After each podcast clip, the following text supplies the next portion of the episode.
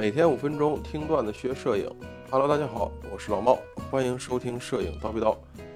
今天带给大家的是系列节目，这不是你想象中的婚礼摄影的第一集。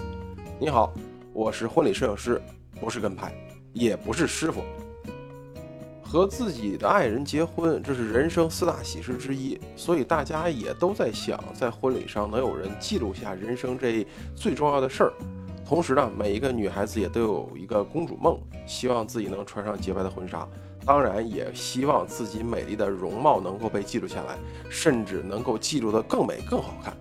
只是很多时候，新人们心里想的是我怎么样能够拍得更美更好看，但是在实际上要去办这个事儿的时候。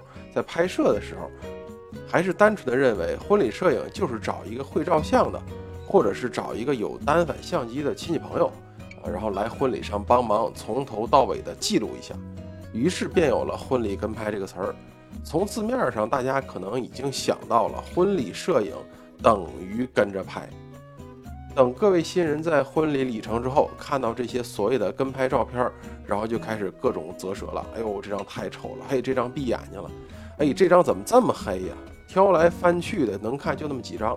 这时候才开始后悔，为什么没找一个专业的人来拍摄？为什么就让朋友拍拍？等这些请了婚礼跟拍的朋友也在郁闷，拍摄的时候也非常的客气了，跟人家拍照的人说：“师傅啊，帮忙给好好拍拍。”可是为啥最后效果就不好呢？相信听到这里，应该会有不少人觉着老猫已经戳了你们肺管子了，简直就是情景再现了。所以老猫在这儿也帮大家分析分析，为啥会出现这种情况。首先哈，大家肯定也知道，婚礼是人生大事儿嘛。同时，婚礼摄影跟其他类型的这些，诸如什么写真啊、婚纱照啊、形象照啊都不一样。婚礼摄影完全是没有任何可以再来一次机会的。如果在那一瞬间没有拍到一张非常好看的照片，那么几乎就是没有第二次的机会了。错过了就是错过了。这也是为什么可能大家请了我们的亲戚朋友来帮忙拍摄，或者请了价格相对便宜的这些婚礼摄影师，但是效果就差了好多的原因了。其次，在婚礼上能够记录下这些转瞬即逝的瞬间，并不是全靠专业设备和反应速度，还要有非常非常丰富的经验，有很过硬的技术和足够的审美，这样才能在中国式的婚礼上拍新人最美最幸福的画面。这时候大家就能懂为什么老猫说婚礼摄影师不是跟拍了，对吧？中国式的婚礼对摄影师的综合素质要求是非常的高的。婚礼摄影师首先要做到就是自己非常过硬的基本功，也就是根据实际情况要能做到正确曝光。可能有朋友会不服气啊，说咱都玩这个嘛，做到正确曝光不是非常简单的事儿吗？这有什么难的？平时我们拍点风光啊，拍点写真啊，约点妹子啊。感觉曝光正确曝光都是非常容易的事儿，但是在婚礼上，大家想一想，是不是各种环境变化是非常快的？这一秒在闺房，下一秒到客厅了，再下一秒可能就到走廊里了。环境的变化，那就意味着光线的变化。摄影师不但要考虑光线的变化，还要考虑因为环境导致的拍摄内容的变化。其次呢，婚礼是一直在进行的，还需要拍摄不同的环节。之前老毛就说了，婚礼没有再来一次的机会，错过了就错过了。但是对于婚礼摄影师来说，错过了就证明自己工作失职了啊，可能会给自己带来很多的客怨。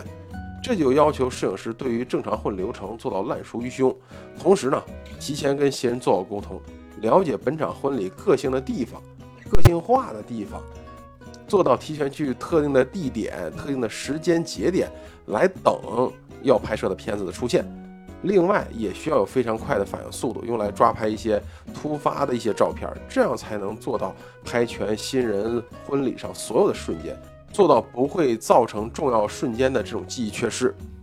最后呢，婚礼摄影师是要有足够审美的。咱们都知道啊，只有审美够好，才能让我们自己拍摄的片子看起来好看。而审美又是一个看不见摸不到的东西，提升审美是需要摄影师一直努力去学习的。